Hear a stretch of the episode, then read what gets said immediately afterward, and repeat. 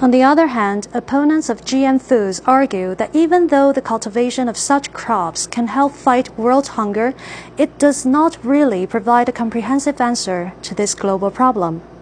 Instead, GM foods might bring more problems to third world nations.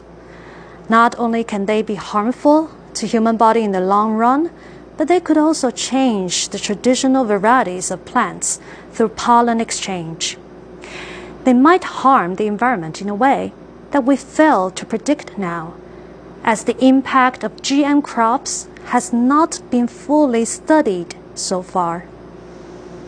In Europe, consumers' opposition to GM foods on the table has been so strong that some companies had to stop the marketing of GM crops. However, many developing countries still believe in the magic of biotechnology even though they might not have appropriate policies on controlling GM crops. World starvation has more to do with wealth distribution rather than the inadequate production of food.